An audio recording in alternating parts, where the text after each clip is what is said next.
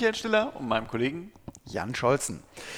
Ja, heute äh, beenden wir die Sommerinspektion ähm, mit einem sehr historischen Konzept, Planungskonzept, nämlich mit der sogenannten Ansoff-Matrix. Micha, der Harry Igor Ansoff, 1902 geboren. Ähm, was hat er sich ersonnen? Äh, viele Heerscharen von Studenten durften die Ansoff-Matrix nutzen äh, und lernen. Ähm, wie kam es dazu und was ist das Ganze? Wie es dazu kam, kann ich dir nicht sagen. Schade. Keine Ahnung. Aber was ich da sagen kann, ist, dass es somit der erste analytische, äh, strategische Denkrahmen war, äh, der vor allem in den 60er, 70er Jahren äh, genutzt wurde. Als Planung, ne? als Planungshilfe für Unternehmen. Als Planungshilfe, als Strategieentwicklungshilfe. Und, mhm. und, und Ansoff ist davon ausgegangen, dass er sagte, naja, also äh, grundsätzlich... Ähm, stehen mir zwei Handlungsdimensionen zur Verfügung. Ich kann halt mit meinem bestehenden Produkt was machen oder neue Produkte entwickeln. Und ich habe meinen bestehenden Markt oder ich habe neue Märkte. Genau, also eine Vierfelder-Matrix eigentlich, ne? Die wir so gerne haben. Als Die Unternehmensberater ganz besonders, aber auch schon zu Lehrstuhlzeiten. Wenn es nicht in vier Feldern war, dann taugt es auch nichts. ähm, genau. Und das Schöne ist, da ergeben sich dann halt, wie so bei vier Feldern gerne genommen, ähm, auch vier Normstrategien zu. Hm? Genau. Also wenn wir uns immer den ersten, den Klassiker anschauen, bestehende Produkte und bestehende Märkte, das heißt, wir haben die Zielgruppen definiert, wir haben ein Produkt, ein Leistungsbündel und möchten dennoch wachsen, dann äh, heißt die Normstrategie Marktdurchdringung. Ganz genau. Also hm? ganz klar mehr bestehende Produkte an mehr bestehende Kunden zu verkaufen. Genau. Das heißt dann ich muss mir Hausaufgaben machen im Vertrieb, möglicherweise im, äh, in der Werbung, ähm, wie auch immer. Aber ich möchte mit dem Bestehenden, was ich heute habe, ähm, erfolgreicher sein und ähm, hat dann bestimmte Implikationen. Und dieses erste Feld wird Marktdurchdringung genannt. Ne? Genau. Ja, jetzt ähm, ist der Markt durchdrungen. ähm, ich bleibe trotzdem noch bei meinen bestehenden Märkten, also bei meinen bestehenden Zielgruppen, ob das jetzt Länder sind, ob das äh, äh, bestimmte Nachfragegruppen sind, äh, sei hier mal außen vor gelassen. Aber die sind auf jeden Fall definiert. Aber jetzt muss ich irgendwie neue Produkte an diese bestehenden äh, Zielgruppen bringen. Genau, das geht halt dann ganz klar und so heißt dann auch die Normstrategie einfach durch Produktentwicklung.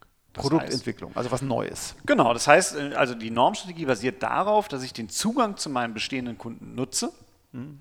und denen aber halt über diesen Zugang quasi neue Produkte anbiete. Okay. Cross-Selling, kann man das so sagen? Es wäre das Cross-Selling, was wir eigentlich so ja. mal, mal Genau, also dass ich Zusatz, zusätzliche Produkte ähm, entwickle und, und die bestehenden Produkte und auch vielleicht Vertriebskanäle nutze, äh, ist, wäre eine Option, um diese Produktentwicklung, diese zweite Normstrategie umzusetzen. Genau. Jetzt bleiben noch zwei weitere Normstrategie, drei und vier übrig in der Vierfelder-Matrix. Dr. Scholzen und die Arithmetik. Unglaublich, was der alles aufs Tablett zaubert. Ähm, ja, also ich kann natürlich auch äh, mit meinen bestehenden Produkten äh, mir überlegen, dass ich vielleicht damit auch neue Märkte erschließen möchte.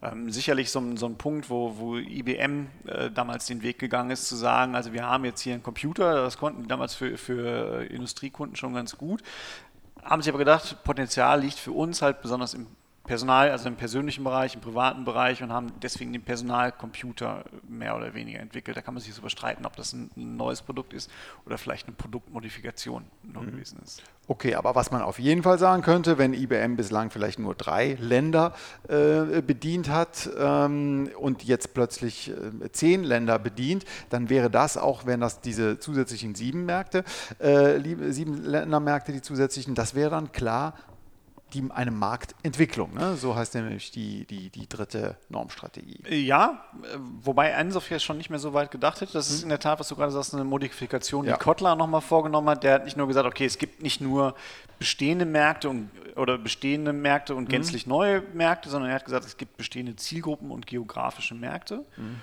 Äh, und in der Erweiterung kann ich mich entweder nur rein geografisch erweitern, wo ich sage, was du gerade gesagt hast, ich nehme einfach mehrere Länder dazu, oder ich kann halt auch neue Zielgruppen, also neue Kundenstrukturen äh, erschließen. Okay. So, und jetzt bin ich aber gespannt. Der vierte Fall.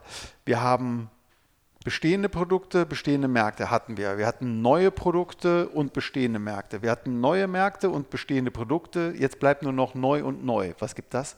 Äh, neu und neu macht alles neu. Äh, die berühmte Diversifika Diversifikation. Also ich mhm. bin wirklich komplett in anderen Märkten unterwegs, habe mit meinem Kerngeschäft auch gar nicht mehr viel zu tun, weil es halt neue Produkte sind, auf neu äh, für neue Kunden. Also das Typische, was so ein Gemischtwarenkonzern, sag ich mal, äh, mhm. hat, was GE auch eine lange, lange Zeit ja. hatte, wo man sagen würde, auch jetzt heute noch hat, äh, ich sag mal, GE Power hat sicherlich einen ganz anderen Kundenstamm und ganz andere Märkte wie GE Healthcare. Genau, aber ähm, man schaut sich an, vielleicht äh, in der letzten Woche die Branchenstrukturanalyse. Es, äh, bestimmte Branchen gehen, äh, gehen langsam äh, äh, ähm, zurück. Ja, die Nachfrage wird kleiner, man, man sucht sich neue Betätigungsfelder und zum Beispiel äh, GE, um bei diesem Beispiel zu bleiben, hat massiv in äh, 3D-Drucker, ähm, in 3D-Drucker-Technologie, Ersatzteilproduktion vor Ort und so weiter in den letzten Jahren investiert. Das wäre tatsächlich ein komplett neuer Markt mhm. ja, mit einem komplett neuen Produkt. Ja, das genau. könnte man gut als Beispiel anbringen. Ja. Genau. Okay, also in der Gesamtschau, im Fazit, was sagen wir? Ansoff, ein, äh, die Ansoff Matrix, ähm, ein durchaus brauchbares, sehr einfaches Tool, ich benutze es äh, bei meinen Projekten immer wieder noch gerne. Es, es hat kleine äh, Hakel natürlich, also interne äh, Stärken und Schwächen werden nicht explizit mit betrachtet. Äh, Konkurrenz wird nicht explizit mit betrachtet. Es hilft mir aber dennoch äh, in den einzelnen, also generell erstmal die einzelnen Strategien festzulegen und die einzelnen Märkte zu sortieren und ich kann danach ja immer noch hingehen und dann halt meine Branchenstrukturanalyse, wie du es gerade schon so schön gemacht hast, draufziehen, um halt diese Schwächen auch wieder auszugleichen. Genau. Und was mir am allerbesten gefällt, es ist pragmatisch und es ist gut verständlich. Absolut. Ja, dann vielen Dank fürs Zuhören.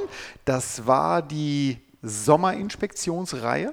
Ähm, in der nächsten Woche geht es dann tatsächlich wieder weiter mit dem klassischen und etwas längeren Maschinenraum. Genau, wir übernehmen den Maschinenraum wieder aus der Inspektion und sind wieder in voller Leistungsfähigkeit dabei. Alles klar. Dann vielen Dank fürs Zuhören. Bis nächste Woche. Tschüss. Tschüss.